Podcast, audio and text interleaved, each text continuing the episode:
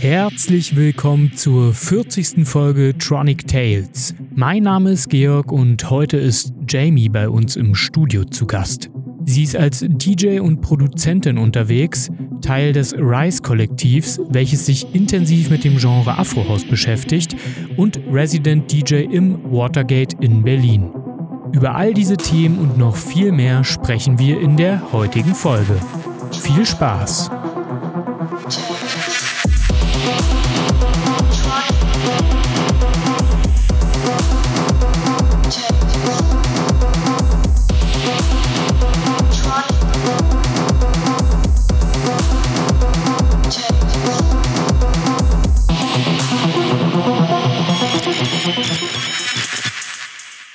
Willkommen zurück bei Tronic Tales. Georg und ich sind endlich wieder im Radiostudio und haben endlich wieder jemand ganz wunderbaren zu Gast, und zwar die liebe Jamie, die sich gleich äh, ein paar von unseren Fragen stellen wird. Hallo Jamie. Hallo, danke für die Einladung. Ich freue mich hier zu sein bei euch. Gerne, gerne. Und ähm, ich würde sagen, bevor wir noch tiefer auf dich eingehen und ähm, ich sag mal so deinen ganzen Lebenslauf sozusagen auseinandernehmen, würde ich erstmal sagen, wir fangen mit, vor. Ja, ganzen Lebenslauf. Auf jeden Fall. Richtig enthusiastisch. Würde ich erstmal ähm, den ersten Track von dir spielen. Und zwar ist das Wake Up von Laurent Garnier. Warum hast du uns den mitgebracht? Das war tatsächlich die erste ähm, Techno-Platte, die ich mir damals gekauft habe.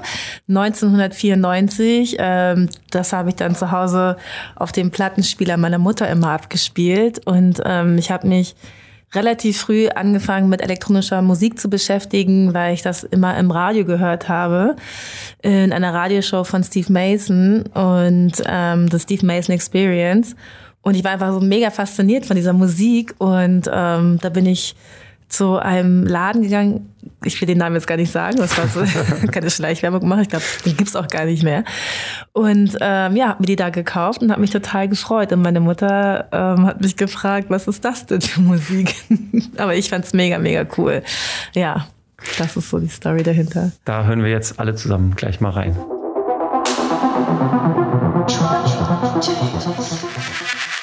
Das war Wake Up. Ihr hört Tronic Tales auf der 91.0 Alex Berlin oder vielleicht auch auf Spotify, Apple Podcast oder Deezer. Und Jamie ist bei uns zu Gast. Und bevor wir wirklich anfangen mit den Fragen, wollte ich dich erstmal fragen, du kommst ganz frisch vom ADE, vom Amsterdam mhm. Dance Event. Äh, ja, wie ist es denn so in unserem Nachbarland? Äh, wie war Ah, es war super. Also es hat wirklich super viel Spaß gemacht. Ähm, ich habe viele nette Kollegen getroffen, die ich ähm, teilweise auch zwei Jahre nicht mehr gesehen habe. Und ähm, die Stimmung war wirklich sehr ausgelassen. Der Unterschied äh, zu den letzten Malen war natürlich, dass es etwas weniger besucht war. Viele internationale Gäste haben einfach gefehlt. Und ähm, dieses ADE hat ähm, ja tagsüber stattgefunden, mhm. nicht über Nacht. Also die Partys fingen je nach Location, weiß ich nicht, 14 Uhr an und äh, Punkt Mitternacht war einfach wirklich ähm, Ende. Und aber die Stimmung war super ausgelassen. Die Leute haben sich wirklich gefreut, haben getanzt und ähm, ja, es war einfach wirklich wunderbar da zu sein wieder. Das kann ich mir richtig gut vorstellen. ADE bedeutet doch, also ich war selber nämlich noch nie persönlich beim ADE, dass in ganz vielen Clubs einfach Partys sind, alle mit dem ADE als Anlass, ne? Richtig, ADE ist ja die Kurzform für Amsterdam Dance Event und da nehmen halt verschiedene ähm, Clubs dran teil, verschiedene Kollektive, Labels und ähm, machen da ihre ganz eigenen Veranstaltungen und dann kann man quasi ja, so Partyhoppen, Clubhoppen, wenn man will. Dann gibt's auch noch Panels normalerweise, ähm, wo man dann hingehen kann und ähm, andere Veranstaltungen, Informationsveranstaltungen. Es ist, ist ein bisschen wie ein Klassentreffen, oder? Also, weil diesen Eindruck gewinne ich immer. Ich war selbst auch noch nie da. Ich hatte schon mal einen Freund, der da war. Ja, kann man so sagen. Und wenn man jetzt so auf Instagram in den letzten Tagen unterwegs war, dann sieht man ja doch von, von sehr, sehr vielen DJs, auch Berliner DJs, die alle irgendwie da sind. Also ich habe das Gefühl, ähm, die ganze, ganze Szene irgendwie trifft sich zu dieser Zeit äh, in Amsterdam. Ja, kann man eigentlich so sagen. Also es ist wirklich immer wieder schön und manchmal trifft man dann auch ganz zufälligerweise Leute gleich am Flughafen oder natürlich, wenn man mit dem Zug kommt, am Bahnhof oder einfach in der Stadt, man holt sich irgendwo einen Kaffee, so, oh, hi, du auch hier oder im gleichen Hotel. Genau, und manchmal verabredet man sich natürlich auch ähm, bewusst und quatscht mal so ein bisschen und ähm, ja, tauscht sich aus. Das ist echt schön. Und du hast ja selber auch aufgelegt, ne? Genau. In welchem Club? Ich habe in der Westeruni aufgelegt. Mhm. Ähm, die Party war von Plainbrace. Das ist eine, ein Veranstalter aus mhm. Amsterdam. Mhm. Ähm, für die habe ich auch schon 2019 gespielt äh, auf dem ADE. Jetzt wieder für die und es war wirklich ganz, ganz toll. Ich habe mit einer lieben Freundin und Kollegin Minko ähm, zusammen aufgelegt. Ähm, wir hatten einen süßen kleinen Floor im Basement und ähm, dann kam es auch noch so, dass der DJ, der nach uns gespielt hat, der Finnebassen, mhm. leider aus persönlichen Gründen absagen musste. Und ähm, normalerweise hätte ich zwei Stunden gespielt und sie zwei Stunden.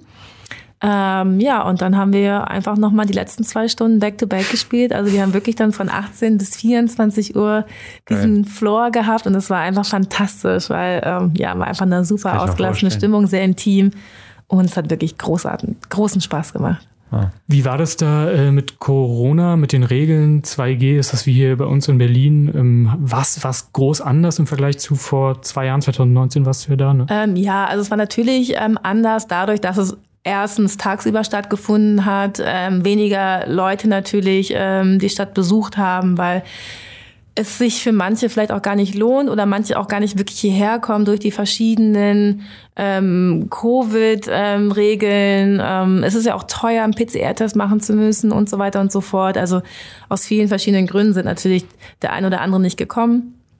Ähm, und die, es war 3G auf jeden Fall. Also es war dann halt getestet, genesen oder halt geimpft.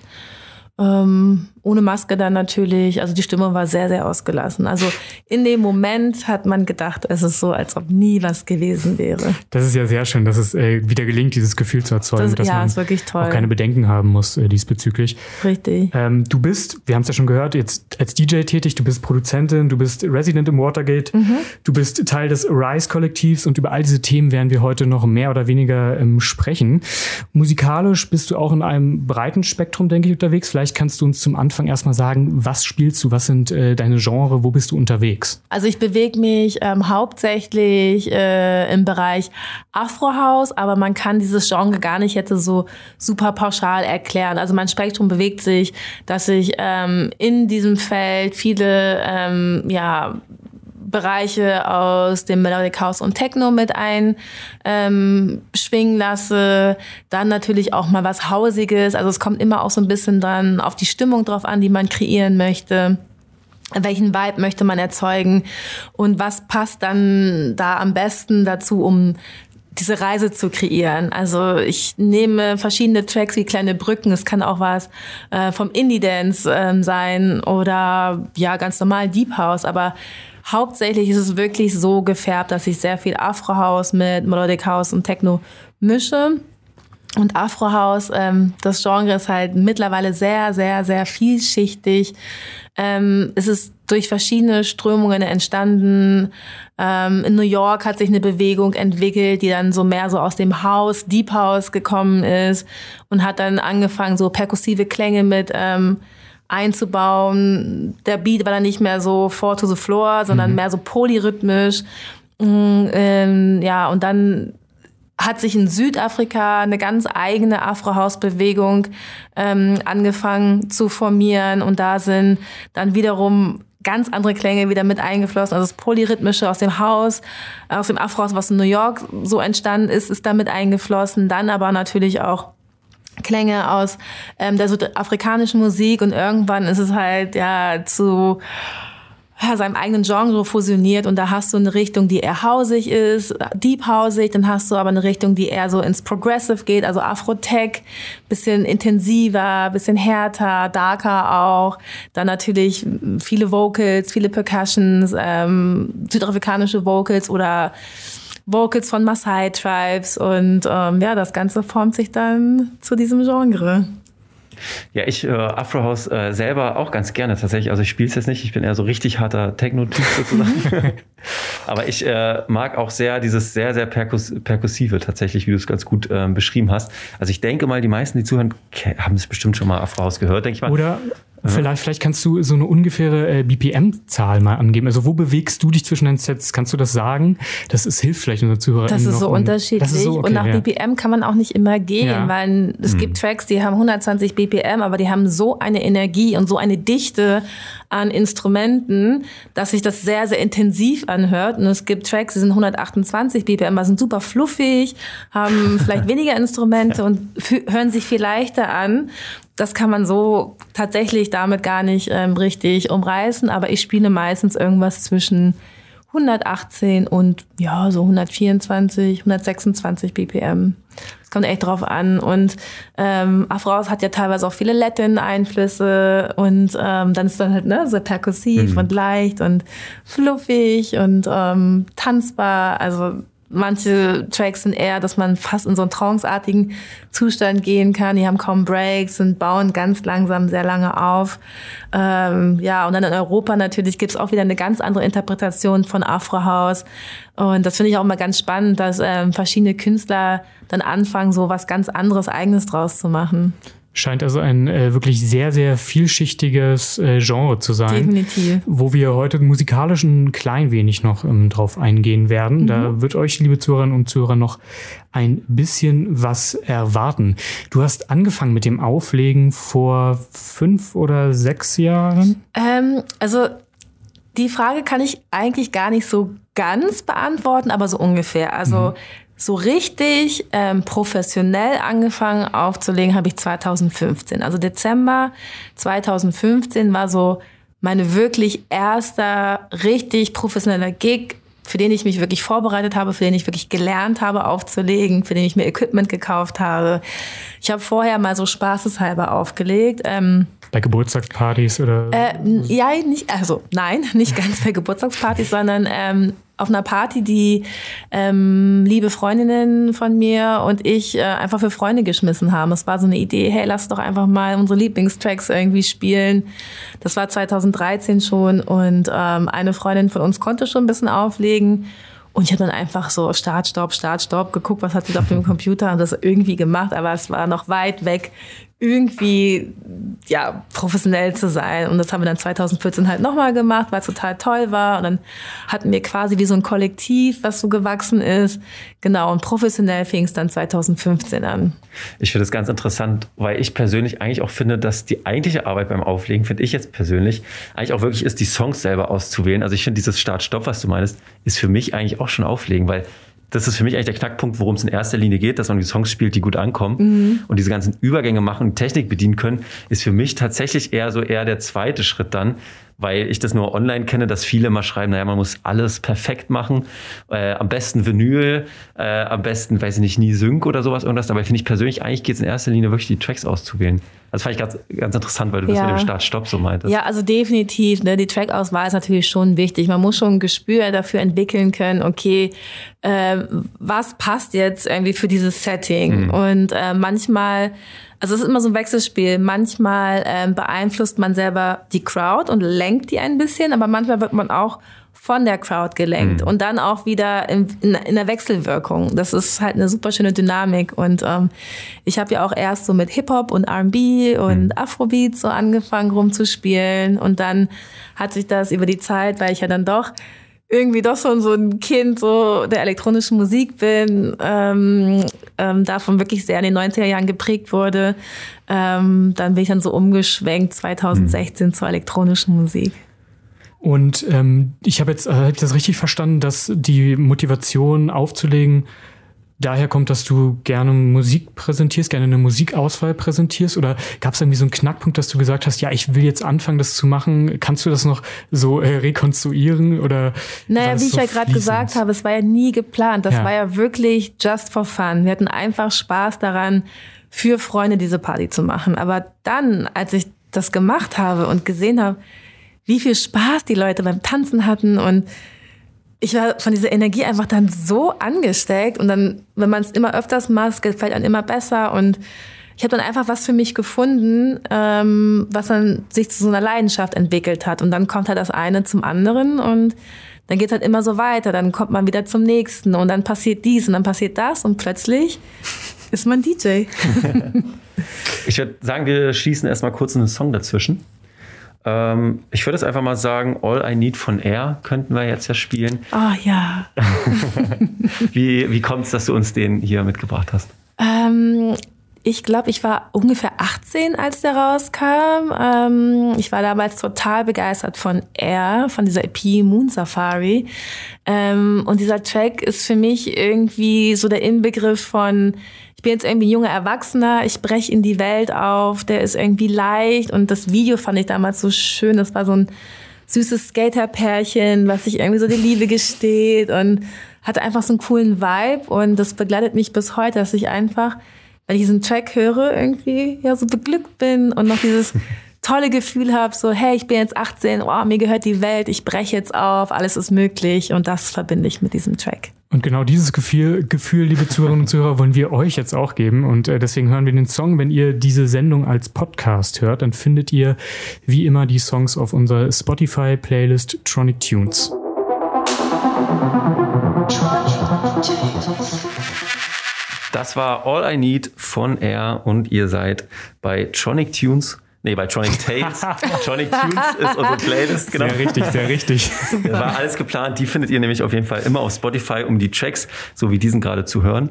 Und ähm, Jamie, machen wir gleich weiter. Wir haben ja so ein bisschen gerade darüber geredet, wie du zum Auflegen gekommen bist. Mhm. Und ich sag mal, eigentlich ist ja so der klassische Weg, dass alle Leute, weiß nicht, werden gerade 15 und fangen an aufzulegen. Bei dir ist das jetzt aber schon noch ein bisschen später passiert. Richtig. Ähm, wie kommt es dazu, dass es erst, ich sag mal, so spät passiert ist? Weil ich glaube tatsächlich alle Menschen, mit denen wir bisher geredet haben, dass es immer so, dass die in ihrer Jugend direkt damit anfangen. Ähm, weißt du, warum es bei dir so spät ist oder gibt es keinen spezifischen Grund? Ja, ist eine gute Frage. Also das ist wie das Leben einen manchmal so durchwürfelt. Ja. Ähm, ich hatte tatsächlich Interesse daran, als ich so 15, 16 war. Ähm, einfach auch durch diese Sendung, die ich ja immer gehört habe, ähm, The Steve Mason Experience und ähm, habe ja wirklich diese ganz frühen Techno-Anfänge mitbekommen und dann natürlich auch diese riesige Welle, die dann nach Europa geschwappt ist und dann wurde Techno ja total salonfähig, äh, salonfähig. Besonders Viva hat ja dann diese ganzen, oh Gott, äh, Marusha und The mhm. Who und R&B hießen die R&B? Ich glaube ja. Und ähm, Mark O und diese ganzen Rave-Sachen gespielt. Und ähm, ich habe mich natürlich dann aber eher so dann doch so für ja das mehr Undergroundige mhm. interessiert. Mhm.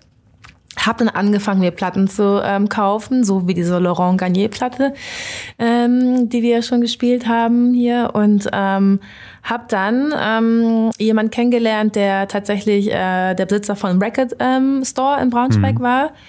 Und ähm, der hat mir dann gesagt so, hey, wenn du Lust hast, ähm, komm doch vorbei nach der Schule. Äh, ich leg dir, ähm, bring dir gerne das Auflegen bei.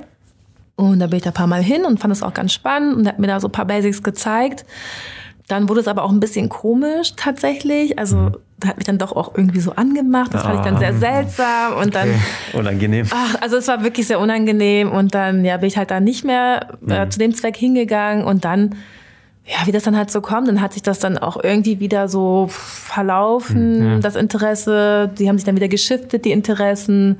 Ja, und dann irgendwann machst du dein Abitur und dann wollte ich einfach studieren und ja, so also hat sich ganz einfach ordentlich meinen Weg machen. Bisschen verschoben sozusagen. Genau, Interesse. und dann ja, tausend andere Dinge dazwischen gekommen. Du meintest jetzt schon in Braunschweig, das heißt, du bist in Braunschweig irgendwie groß geworden Richtig. und dann nach Berlin gekommen? Warum? Nicht direkt. Äh, also. Ich bin von Braunschweig nach dem Abitur nach Hamburg gegangen, um mhm. dort zu studieren. Ähm, und bin dann wegen der Liebe nach oh. Berlin gekommen. ja. Ähm, ja, du hast ja dann aber eine ziemlich steile Kurve gemacht, um jetzt mal beim Auflegen noch zu bleiben. Und bist, glaube ich, nach zwei Jahren Resident im Watergate geworden. Mhm. Stimmt das ungefähr? Das stimmt ungefähr, tatsächlich, ja. Wie macht man das so schnell? Also. ich glaube, ähm, zur richtigen Zeit am richtigen Ort. Glück, äh, natürlich auch Talent, aber hm. nur Talent ist tatsächlich nicht alles von den 100 Prozent. Also es ist immer eine Kombination, die man da mitbringt. Und ähm, Genau, ich bin ja Mitglied im Rise-Kollektiv geworden. Ähm, über Rise, also bin ich ja quasi dann zu dieser elektronischen Musik gekommen. Ich wollte es eh machen.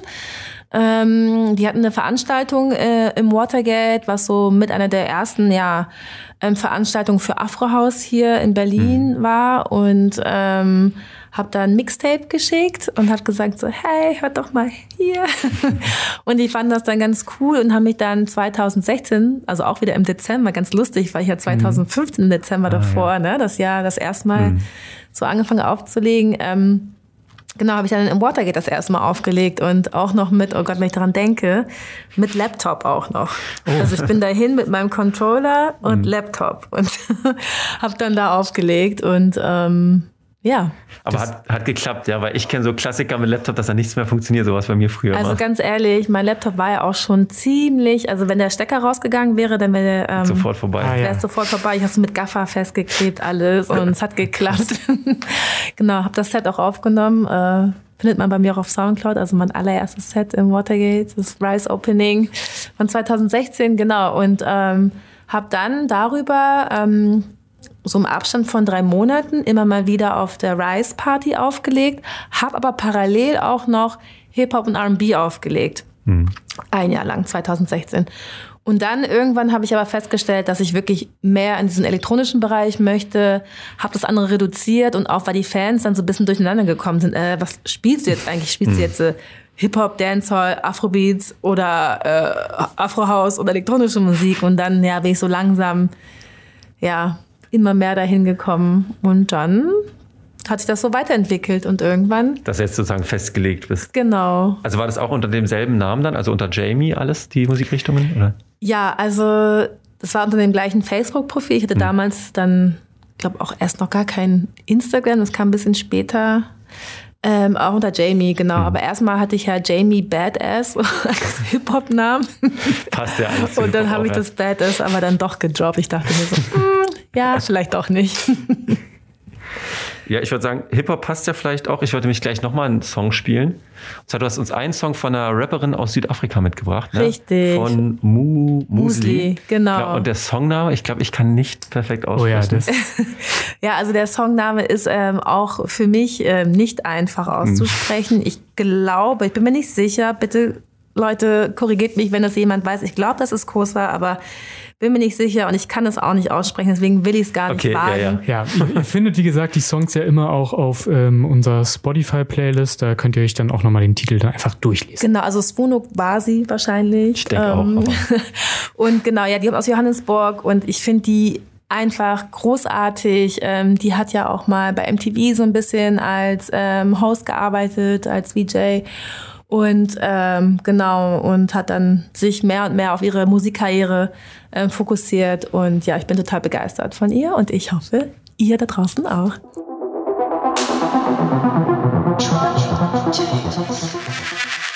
Tronic Tales hört ihr heute und zu Gast bei uns im Studio, im Alex Berlin Studio ist Jamie. Wir haben ja gerade schon ein bisschen über deine Verbindung zum Watergate und über deine Residency dort gesprochen. Vielleicht holen, holen wir aber nochmal alle Hörerinnen wirklich ab und du erklärst nochmal kurz und knapp, was das bedeutet, dass du dort äh, als Resident DJ tätig bist. Ja, erkläre ich euch gerne. Ähm, habe auch gerade noch mal überlegt, ich bin seit 2018 Resident im Watergate, nicht seit 2017. Und ähm, die freudige Nachricht habe ich auch damals tatsächlich an meinem Geburtstag bekommen. Also ich habe am 29. Juni Geburtstag, falls ihr mir mal gratulieren wollt nächstes Jahr. Ähm, also das bedeutet eigentlich, dass ich ähm, viele Gigs quasi hier im Club spiele, im Watergate und dass ich äh, in der hauseigenen Booking-Agentur der W Agency bin vom Watergate und die dann quasi sich weltweit um meine DJ-Bookings kümmern.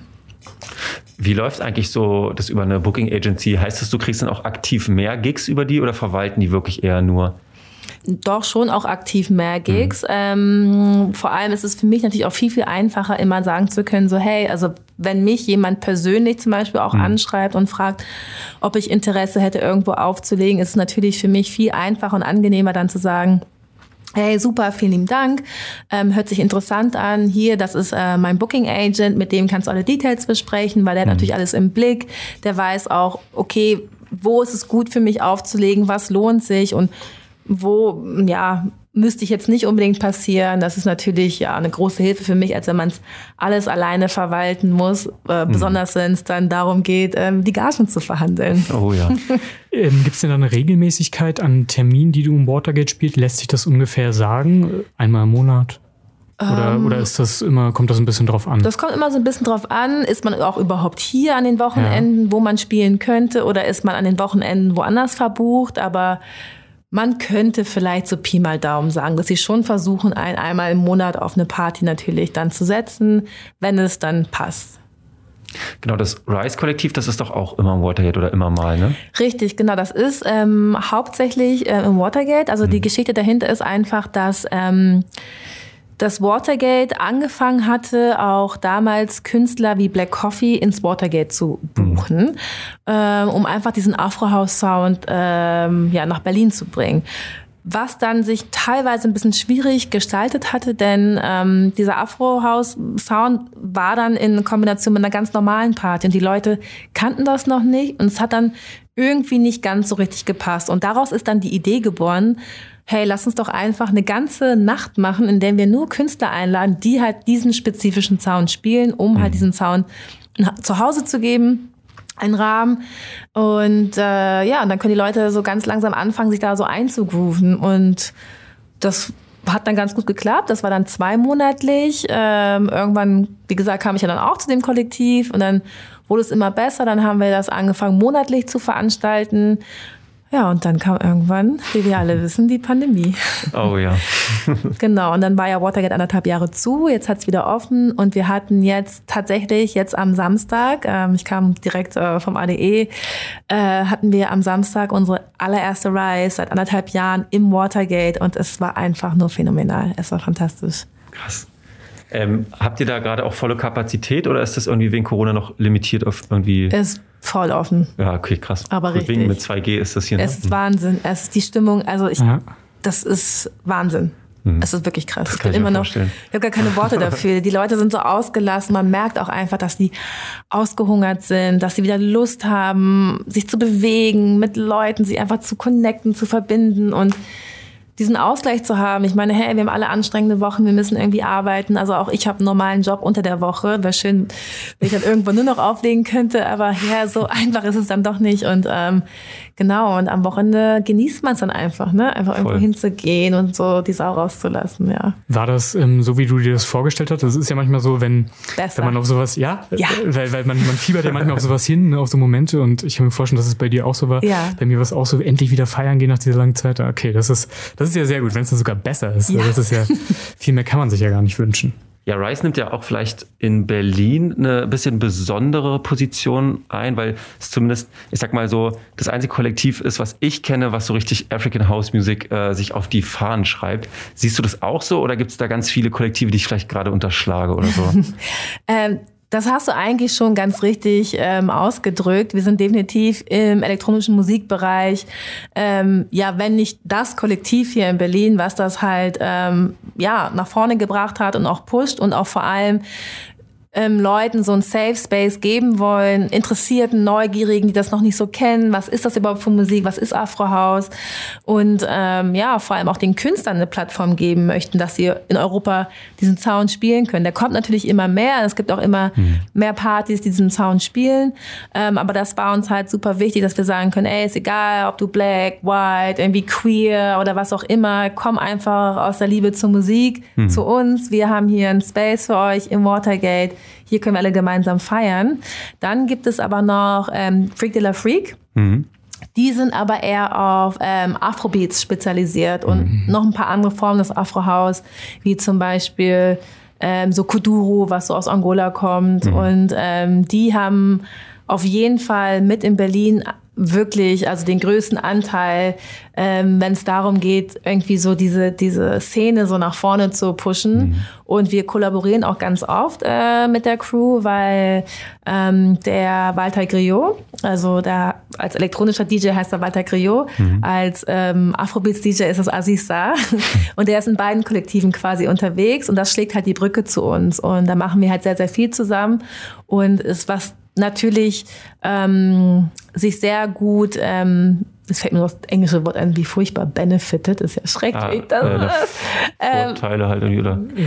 was, äh. ähm, oh Gott, ist es nicht furchtbar, dass was einem schon so im Äh, Englisch gefangen voll. Schrecklich, oder?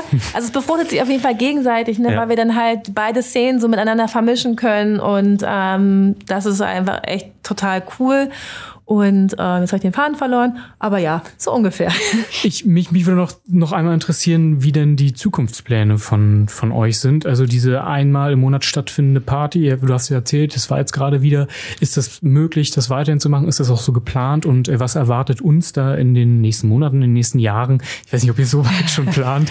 Also in zehn noch. Jahren wollen wir. ähm, also definitiv wollen wir natürlich jetzt äh, hoffentlich weitermachen können, dass wir wieder monatlich oder auch zweimonatlich wieder unsere Residency im Watergate haben. Das wird sich natürlich alles zeigen, aber wir, wir planen es und arbeiten auch daran. Ähm, jetzt am 13. November werden wir, wie es aussieht, äh, eine Veranstaltung im Sage Beach machen, auch eine Rise. Ähm, einfach so Rise and Friends, dass wir da so ein paar ähm, Freunde einladen, befreundete DJs, die dann mit uns auflegen können.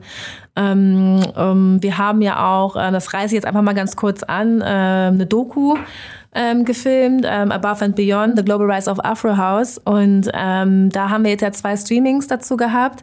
Ähm, wir hoffen, dass wir das in Zukunft auch in breiterem Publikum bald zeigen können. Also ihr könnt auf jeden Fall gespannt sein. Es ist eine ganz, ganz, ganz tolle Doku geworden mit ganz viel tollen Künstlern aus Südafrika, aus Portugal, aus Angola, aus New York. Und es geht einfach wirklich darum, den Leuten mal zu zeigen, so hey, was ist eigentlich Afrohaus, wo kommt Afrohaus her und ähm, da sind wir auch ganz stolz drauf.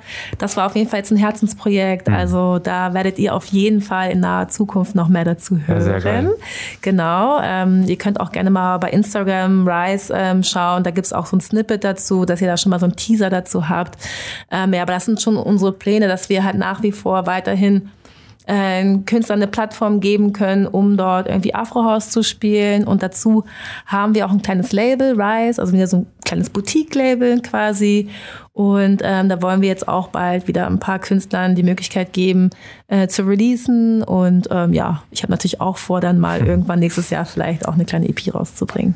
Ja, das werden wir euch auch alles verlinken bei unserem Instagram, ne? Also mit dem Trailer und Richtig. dem Insta-Profil. Das machen wir, ja. Weißt du eigentlich, ähm, wie es dem Watergate so geht? Ich weiß nicht, ob du da so explizit Aussagen drüber treffen kannst, aber man hat ja nur diese eine Schlagzeile mal gehört vor ein paar Jahren und ja, jetzt ist Miete verdoppelt, jetzt kommt Corona noch rein. Ja, Anja aber Schneider, äh, Entschuldigung, Anja Schneider ja. hatte, glaube ich, in einem Podcast mit den, mit den Machern erzählt, dass sie, oder die haben das dort erzählt, dass sie eine monatliche Miete, das hat mich damals so aus den Socken gehauen, von 35.000 Euro genau. haben. Mhm. Weil das, also das ist ja, kann ich mir persönlich so als Privat Privatperson ja gar nicht vorstellen.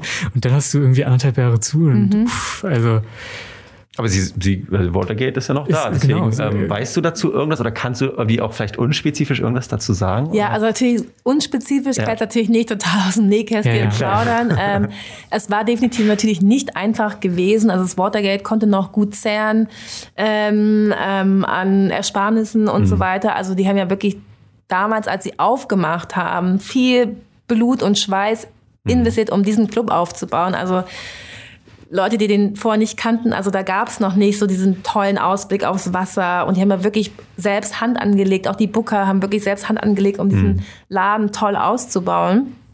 Und ähm, es war natürlich dann ziemlich hart ähm, zuzumachen und ähm, Gott sei Dank gab es aber dann auch irgendwann die ganzen Hilfen, sodass das Watergate gut ähm, ja erstmal das überstehen konnte und wenn es jetzt alles so weitergeht und wir nicht nochmal dahin kommen, dass wir wirklich über, ja, ich meine, anderthalb Jahre zumachen müssen, Boah, dann ähm, ist alles gut. Ja, sehr cool. Das klingt ja ganz optimistisch. Eigentlich drücken wir mal die ja, Daumen. Danke. Ich würde sagen, wir machen mal noch einen Song und jetzt einen ganz bestimmten. Und zwar Novum von Tom Peters im Jamie Remix. Ja, genau. Das ist ähm, mein aller, allererster Remix, den ich gemacht habe. 2019 kam der raus. Und ähm, ja, Hört es euch an. Ich hoffe, es gefällt euch. Ja, das hören wir gleich rein.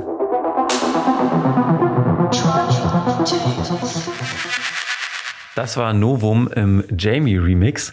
Und mich würde interessieren, wie bist du denn eigentlich zum Produzieren gekommen und wie bist du da so rangegangen? Das war jetzt der erste Remix, den du gemacht hast. War es quasi auch der erste Track sozusagen? Oder? Äh, nee, es war nicht der erste Track. Also ich habe schon vor ein mm, paar Jahren so ein bisschen mit ähm, GarageBand rumexperimentiert. Hm. Das kennen wahrscheinlich die meisten. Ähm, als Freeware auf einem sehr, äh, ja, auf einem sehr bestimmten Computer, den ich jetzt auch keine Werbung machen möchte für diese Marke, aber wir alle kennen sie. Hm. Genau, und ähm, habe damals schon so ein bisschen einfach just for fun, so ein bisschen Mucke damit gemacht und so Geburtstagstracks für Freunde und lustige Rap-Lieder gemacht und ähm, habe dann auch, genau als ich dann angefangen habe, fürs Rise-Kollektiv aufzulegen, ähm, einfach Lust gehabt, vielleicht auch irgendwie so einen Afro-House-Track zu produzieren. Und im Endeffekt ist es ja oftmals auch, nicht für alle, aber oftmals auch so ein ganz natürlicher Prozess, dass wenn du Musik spielst, und es auch immer hörst, gerne deine eigene Musik machen möchtest. Also du willst auch dann irgendwie mhm. verschiedene Elemente zusammenbringen zu, ja, zu einem Track. Und ähm, genau, und dann kam halt diese Anfrage tatsächlich von Studio Kreuzberg äh, und von dem Tom Peters. Und ähm, dann habe ich mich einfach rangewagt und es gemacht. Und das würde ich jetzt vom Genre her auch Afro-House-mäßig ja, ist schon Afro-House. und genau. so. Also hätte ich genau. jetzt so eingeordnet. Hm. Genau, weil ähm, die EP ist hauptsächlich so Melodic House und Techno, ganz mhm. anders, hm. die Originaltracks. Und ich habe da versucht, so ein bisschen so einen locker, fluffigen, tanzbaren Afro-House-Vibe reinzubringen. Genau. genau. Spiele ich auch immer noch sehr gern.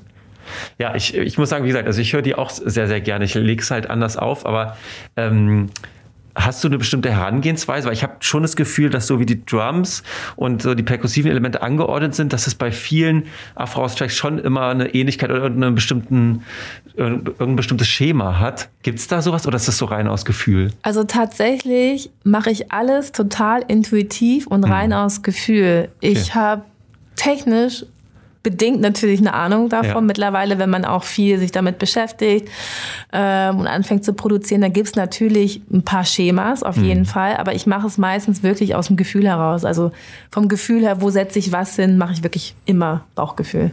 Oder halt so, was ich so höre, was ich mhm. gut finde, was sich gut anhört. Und hast du da schon große Pläne für die Zukunft? Also kannst du irgendwelche krassen Release-Ankündigungen schon droppen? Oder ist das so alles, ich sag mal so entspannt und, und kommt dann, wenn es äh, kommt? Ich hatte ja mit der lieben Anja Schneider vor, oh Gott, auch schon wieder ein paar Monate her ein ja. Interview und da habe ich schon gesagt, ja, ich arbeite gerade an meiner ersten EP. Also Leute, ich arbeite immer noch an meiner ersten EP. Also da hatte ich jetzt auch schon Tracks fertig, aber wie es so ist, hat man was fertig und dann ändert man es doch wieder. Ja, ja, ja. Und ähm, aber jetzt kann ich schon sagen, also das Label auf jeden Fall, äh, wo die EP rauskommt, wird Mona Berry sein. Ah, sehr Von cool. den Superflu-Jungs, genau. Sehr, sehr und cool. ähm, die Tracks stehen eigentlich auch, der Remix steht auch schon. Mhm. Ich muss jetzt noch so ein bisschen Feintuning machen und dann wird es dann irgendwann im Frühjahr rauskommen, aber ein genaues Release-Datum steht noch nicht. Darfst du schon verraten, wer ähm, remixt oder ist das noch geheim? Das möchte ich noch geheim. Okay. aber dann folgt Jamie auf jeden Fall auf allen Kanälen und ähm, checkt das mal aus, sobald es draußen ist. Ja, Georg, du hattest noch ähm, ein paar Fragen, glaube ich, zum United We Stream. Richtig, oder fangen wir das Ganze ein bisschen anders an und sagen allgemein zum Thema Livestream, das ist ja etwas, was in den vergangenen anderthalb Jahren in der Szene eine unfassbare Bedeutung auf einmal bekommen mhm. hat. Du warst dort mit ja einem Projekt beschäftigt und warst aber unter anderem auch, und damit würde ich gerne einsteigen, bei dem aller, allerersten United We Stream Stream damals aus dem Watergate dabei. Kurz ein bisschen verwirrt gewesen. Zweimal Stream hintereinander. Äh, wir hatten ja damals, liebe Zuhörerinnen und Zuhörer, ihr könnt euch vielleicht entsinnen, darüber auch ein bisschen berichtet. Wie war das? Also als dieses losging. Es hat sich ja dann, also diese ganze United We Stream Sache sehr, sehr lang gezogen und auch noch weiterentwickelt mit, sie wurden international, es gab Panels dazu und alles. Mhm. Ähm, später noch eine Art Festival, also ohne Leute, aber so vom, vom, vom Aufbau eine Art Festival. Wie war das da dabei zu sein und ähm, bei dieser allerersten Sache ist ja, ich will jetzt nicht zu viel reininterpretieren, aber man kann ja schon sagen, so ein, es hat eine historische Dimension, vielleicht. Vielleicht kann man das so sagen. Also ganz nicht. ehrlich, mittlerweile denke ich, das war echt episch, ja. Und ich hatte in dem Moment das noch gar nicht so so, ja, verstanden. Ich bekam die Anfrage dann von meinem Booker so, hey, hast du Lust, diesen Stream zu spielen? Und das war ja auch wirklich kurz, nachdem die Clubs geschlossen hatten. Ne? 13. März äh, mhm. kam so, hey, Clubs sind zu. Und wir waren alle total schockiert und dachten, ach, na gut, ja, pff, was ist das jetzt, ein Monat oder vielleicht zwei, ne? irgendwie sowas. Und da wusste noch keiner, wie bedeutungsschwanger das eigentlich sein wird, dass wir anfangen werden zu streamen. Und ich habe tatsächlich dann den aller, allerersten Stream aus dem Watergate gespielt. Ich war trotzdem wahnsinnig aufgeregt, weil ich noch nie davor ja, so eine Live-Sache gemacht habe. Ich wusste ja, dass dann jetzt Leute vorm Fernseher sitzen oder vorm Rechner sitzen und sich das angucken. Es wurde ja auf Arte ausgestrahlt. Ja, genau. Und ähm, das war schon echt krass. Und ähm, jetzt Retrospektive natürlich denke ich so, wow, Wahnsinn. Das ist, ähm, ja, ich glaube, daran werde ich mich noch erinnern, wenn ich alt bin, auf jeden Fall. Es war schon eine tolle Erfahrung und ähm, ja, wichtig einfach für die gesamte Clubszene, weil ja, Retrospektive kann man sagen, es war auch irgendwie so ein bisschen so ein, hey, wir sind da, das ist wichtig und so ein Hoffnungs Träger dann auch, durch die Pandemie hindurch noch irgendwie Leute erreichen zu können, wenn man nicht mehr irgendwo hingehen kann. Voll und auch so ein bisschen so ein, so ein kollektives Zusammenrücken, weil sonst hat man ja durchaus in Berlin die Szene auch in gewisser Weise sehr, ja, oder die machen nicht vielleicht nicht so viel zusammen, auch die unterschiedlichen Clubs und da hatte man das Gefühl, es rücken alle ein bisschen zusammen, es kommen alle ein bisschen näher, es wird halt, ja, weil es halt ein Problem gibt, ne? Ja, total. Und es war auch super schön, dann so Videos ähm, zugeschickt zu bekommen von Leuten, die dann zu Hause, zu Hause einfach mit ein paar ja, Freunden ja. sich den Stream angeguckt haben und dann einfach eine Mini-Party gemacht haben und auch sich teilweise total cool angezogen haben, als äh, würden sie jetzt in den Club gehen. Also es war schon echt cool. Kam denn da bei dir dann aber auch so eine Art, also diese, diese Stimmung auf? Also natürlich nicht, sicherlich nicht zu vergleichen mit einer echten Clubnacht oder so, aber hat das denn funktioniert, dass du in diesen, in diese Stimmung gekommen bist, um, um da eben aufzulegen oder war das schwierig, da weil du ja dann die nicht so direkt Reaktion bekommst. Also vielleicht von dem Team, was vor Ort ist.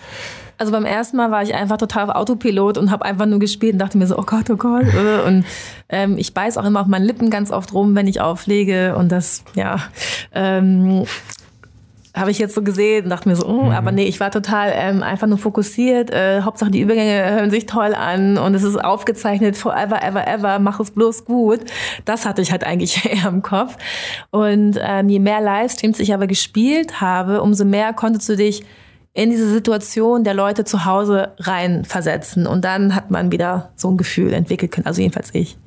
Du hast ja dann später den, äh, ja, also die Position des Hosts zusammen mit Christian Velvet bei den äh, Watergate Worldwide Streams übernommen. Also das waren Streams, die, ja, oder erzähl du es vielleicht, was, was war das? Und was habt ihr dort, ihr beide, als Hosts gemacht? Genau, also das Watergate hat eine tolle Förderung bekommen, um halt äh, dieses Projekt ähm, zu starten. Äh, Neustadt Kultur war daran unter anderem beteiligt und ähm, die Idee war dann einfach, wieder Artists, also vor allem Artists auch, ähm, einen Gig besorgen zu können, dass sie halt einfach ein Booking bekommen, ins Watergate gehen können, dort spielen können.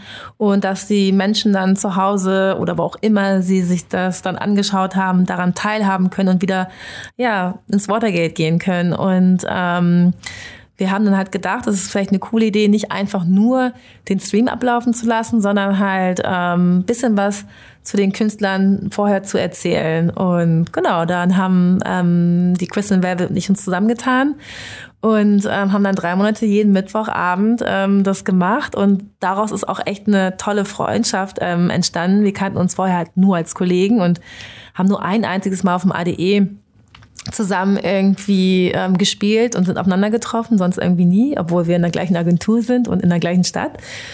Und ähm, das war dann für uns echt so so ein Silver Lining. Das hat uns wirklich durch den Winter auch gebracht. Also es war super. Ich habe mich immer auf Mittwochs gefreut. Ich wusste so, hey, heute ist Mittwoch, ich treffe die ähm, Kristin und auch vielleicht andere Artists und das war einfach total toll.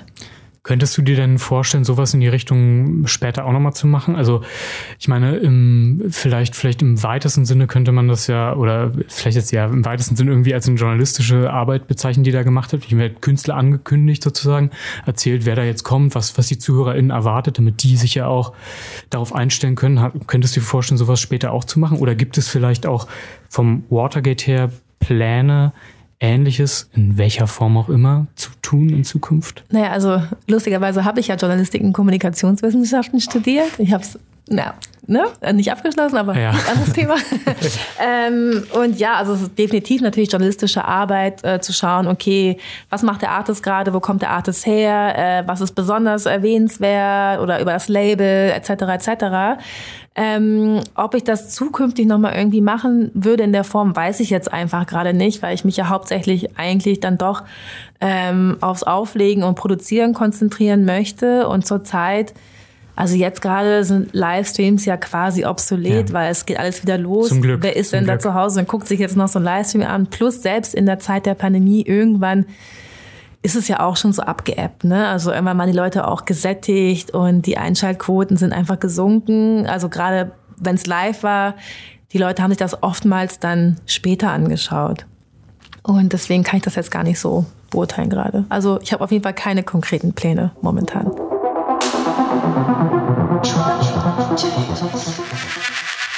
Das war Liberation von Sonny Okusan. Und das Besondere an Sonny Okusan ist, ähm, dass er aus äh, Nigeria kommt und das hat ja für dich auch einen besonderen Bezug. Ne? Richtig, Sonny Okusun kam aus Nigeria, der ist ja leider schon verstorben, oh. ähm, war ein großartiger äh, Musiker, also der hat sich so äh, in der Richtung Highlife, Afrobeats, Gospel bewegt und ähm, meine Eltern ähm, haben halt sehr viel Musik von ihm gehört und ich bin mit dieser Musik aufgewachsen. Mein Vater kommt aus Nigeria, meine Mutter ist ist Deutsch. Und ähm, wir haben, als ich ähm, klein war, fast zwei Jahre in Nigeria gelebt, in Lagos.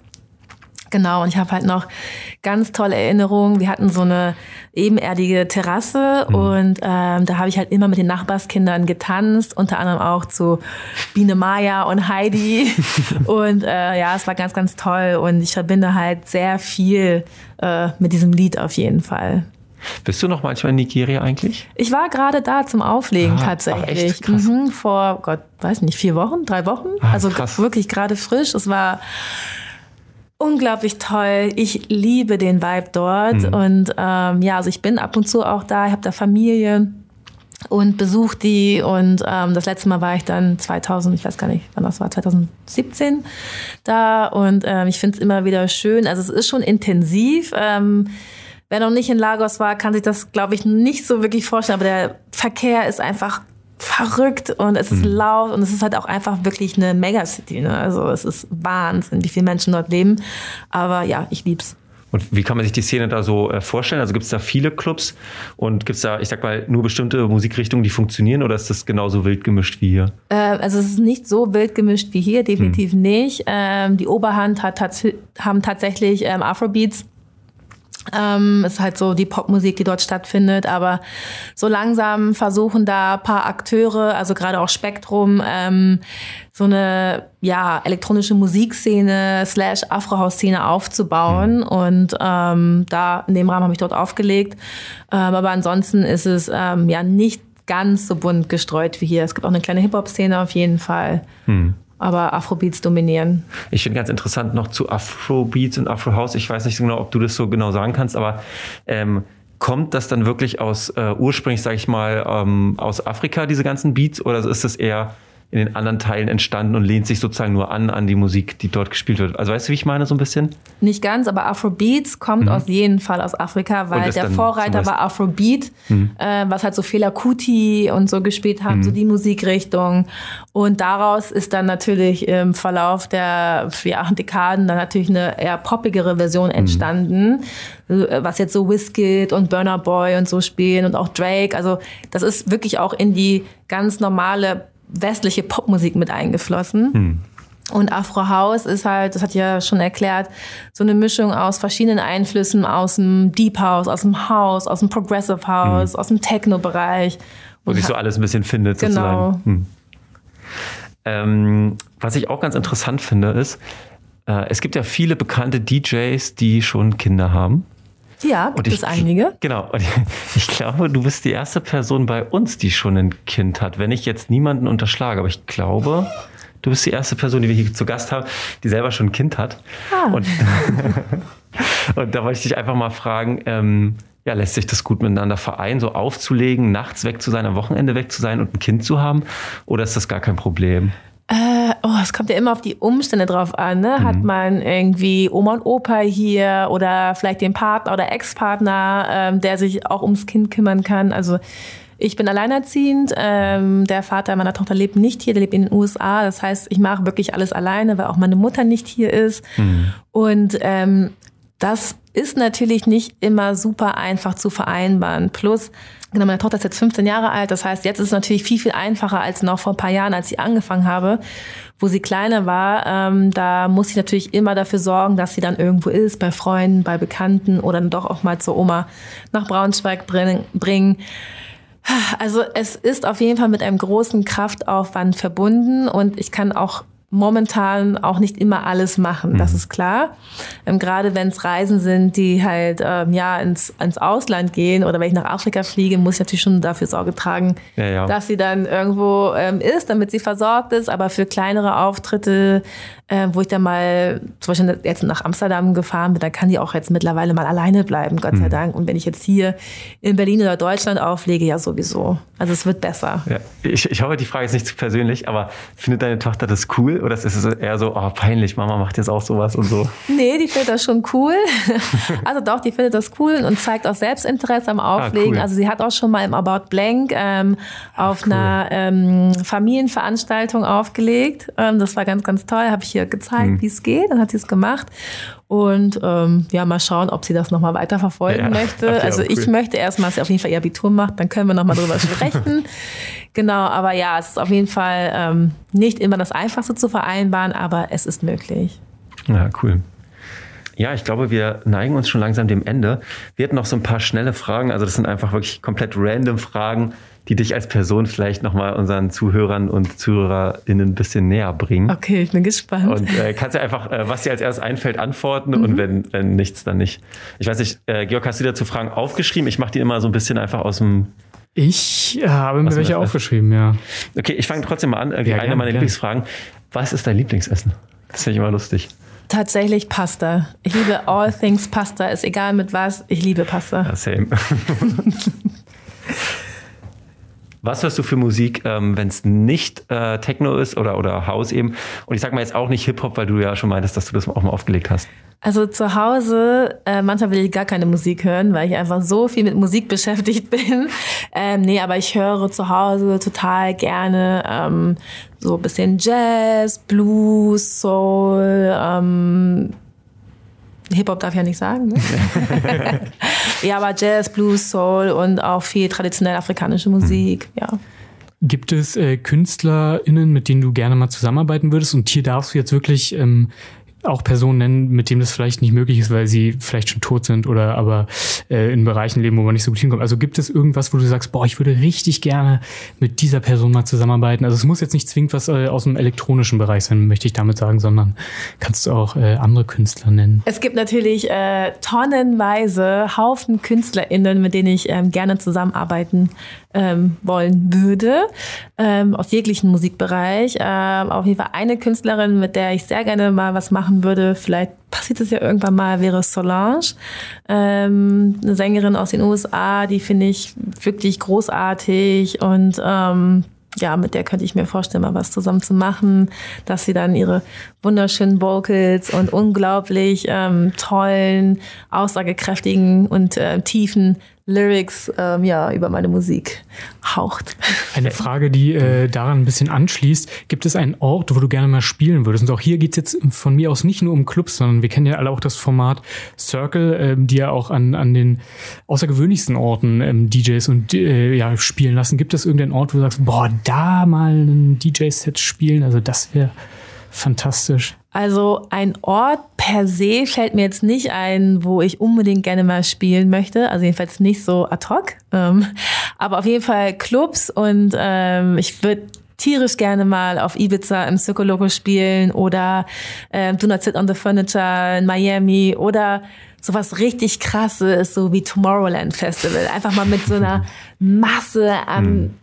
Hunderttausenden von Leuten einfach oben stehen und spielen. Also das stelle ich mir schon echt krass vor. Hätte ich mal das auch Lust ich. drauf. Ich finde immer lustig, beim Tomorrowland da spielen jetzt auch immer mehr äh, Menschen, die Techno und Haus spielen. Mhm. Und da gibt es dann aber, dass manche so mitmachen, dieses Ey, oh.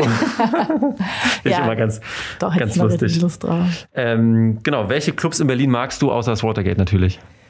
Ähm kann aus allen Gründen sein, auch einfach, wo du selber gerne hingehst oder was du einfach nur cool findest, aber noch nie da warst.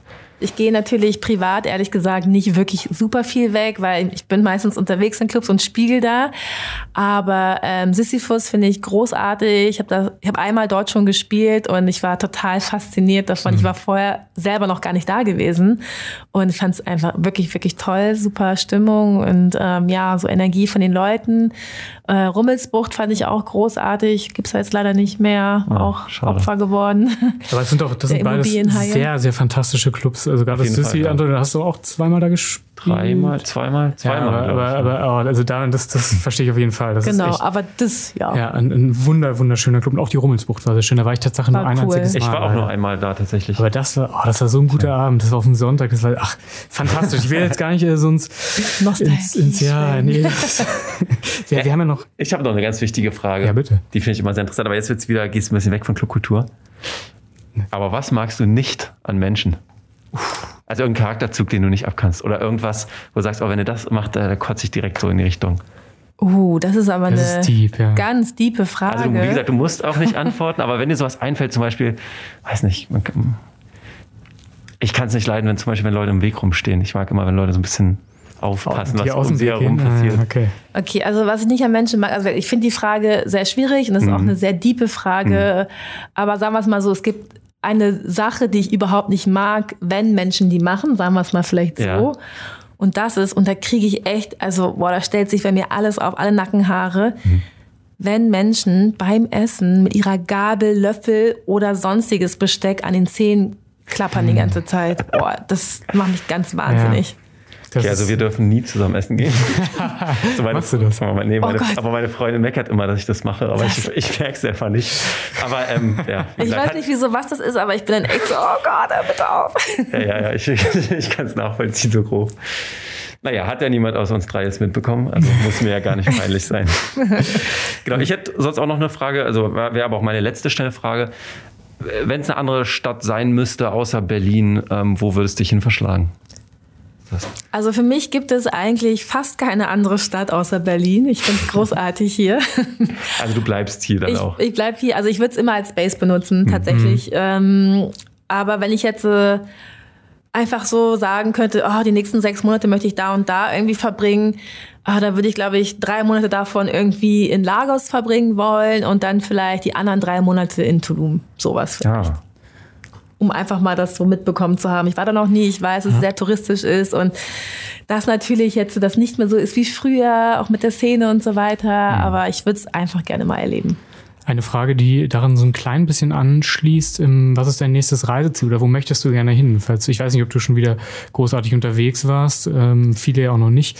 Wo würdest du gerne als nächstes hin, wenn du es dir aussuchen könntest? Ähm, Gut, also mein nächstes Reiseziel, was ich mir nicht ausgesucht habe und was ich habe, weil ich ein Booking dort habe. Ja. Ich fliege nach Äthiopien, nach Addis Abeba oh, wow. im Dezember für ein Gig. Da freue ich mich auch schon sehr drauf. Das wird sicherlich aufregend, ja. Genau, noch irgendwie zwei Tage dranhängen zu können, mhm. weil manchmal leider, auch wenn man so weit fliegt, kann man leider manchmal auch einfach nicht länger bleiben, sondern fliegt hin und fliegt wieder zurück. Genau, und dann, äh, ich würde einfach gern tatsächlich jetzt im Frühjahr, äh, im Winter und Frühjahr nach Mexiko. Ah ja, und dann Tulum auch mal abklappern genau. wahrscheinlich, ne? Genau. Genau, ich weiß nicht, war es das mit den Fragen eigentlich? Ich hätte noch eine, äh, eine, eine, eine, Abschluss, eine, eine Abschlussfrage. Äh, Waterflow oder Mainfloor? Waterfloor. kurz, ah. für, kurz für alle ZuhörerInnen, diese Frage bezog sich natürlich auf die beiden Floors im Watergate, die nämlich diesen Namen haben. Und der Watergate-Floor verstehe ich voll, ähm, den finde ich, äh, der, der Waterfloor meine ich, den finde ich tatsächlich auch sehr, sehr schön.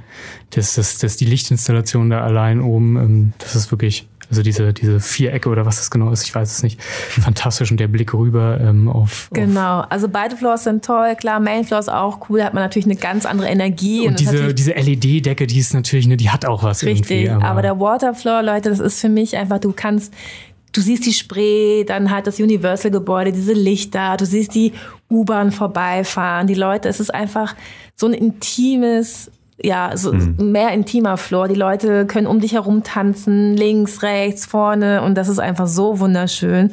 Und das gefällt mir persönlich am Auflegen auch mit am meisten, so diese Connection mit den Leuten. Also ich bin nicht jemand, der da einfach so steht und spielt, sondern ich bin wirklich immer mit den Leuten quasi zusammen irgendwie mhm. da und tanze mit denen und amüsiere mich und um halt ja diese Verbindung herzustellen. Das ja, finde ich einfach super am Auflegen. Das kann ich gut verstehen. Dann würde ich noch zum, Abschied, äh, zum Abschluss eine Frage stellen und zwar eine sehr diepe Frage auch wieder. Wo siehst du dich in fünf Jahren? Was, was hast du vielleicht für Ziele? Ähm, wo möchtest du, wo möchtest du hin? Ich würde in fünf Jahren immer noch gerne auflegen und äh, mein Ziel ist es definitiv, ähm, ja, weitere Peace jetzt rauszubringen, vielleicht auch mal ein Album rauszubringen. Ähm, andere Gigs zu haben, weiter zu reisen und ja, in meinen Traumclubs zu spielen und vor allem auch ähm, ja, mich mit anderen ähm, MusikerInnen zu connecten, um dann auch tolle Tracks zusammen zu ja, kreieren. Das ist, da sehe ich mich so in den nächsten fünf Jahren. Ja, dann kommen wir schon leider langsam wieder ans Ende. Wir haben noch einen ganz wichtigen Track und zwar von Solange mit Don't Touch My Hair. Und du hast ja Solange auch vorhin schon erwähnt, dass du gerne mal mit ihr zusammen ähm, mhm. Musik machen würdest. Und ich denke mal, dass dieses Don't Touch My Hair auch eine tiefere Bedeutung hat. Und ich glaube, ich weiß auch, worum es geht. Du hast ja auch schon ein bisschen angedeutet. Kannst du es vielleicht den ganzen Menschen, die zuhören, nochmal Genau, also wie der Name schon sagt, Don't Touch My Hair, das bedeutet ja auf Deutsch, fass meine Haare nicht an. Und es geht hauptsächlich darum, dass ähm, viele ähm, POCs die Erfahrung gemacht haben, inklusive mir, hm. dass einfach wildfremde Menschen und meistens auch weiße Menschen dann einfach ungefragt in unsere Haare fassen, weil die einfach mal wissen wollten, wie fühlen sich denn Afrohaare so an? Sind die weich? Sind die grausig, stachelig und das ist so übergriffig und das macht man einfach nicht. Und Haare generell, da muss ich ein bisschen ausschwenken, ähm, hatten, also Haarfrisuren, traditionelle Haarfrisuren der verschiedenen afrikanischen Stämme hatte wirklich eine Bedeutung gehabt. Und ähm, das hat gezeigt, welchen Status hast du, zu welchem Tribe gehörst du. Und als damals ähm, die Menschen aus Afrika verschleppt worden sind nach Amerika in die Sklaverei, wurden denen ja als allerersten Akt meistens die Haare abrasiert. Hm. Und das war ein ganz krasser Identitätsverlust für diese Menschen. Und ähm, darauf spielt sich das halt so ein bisschen an. Ne? Also unsere Haare sind uns sehr wichtig. Das sind genauso Haare wie äh, glatte ja. Haare auch.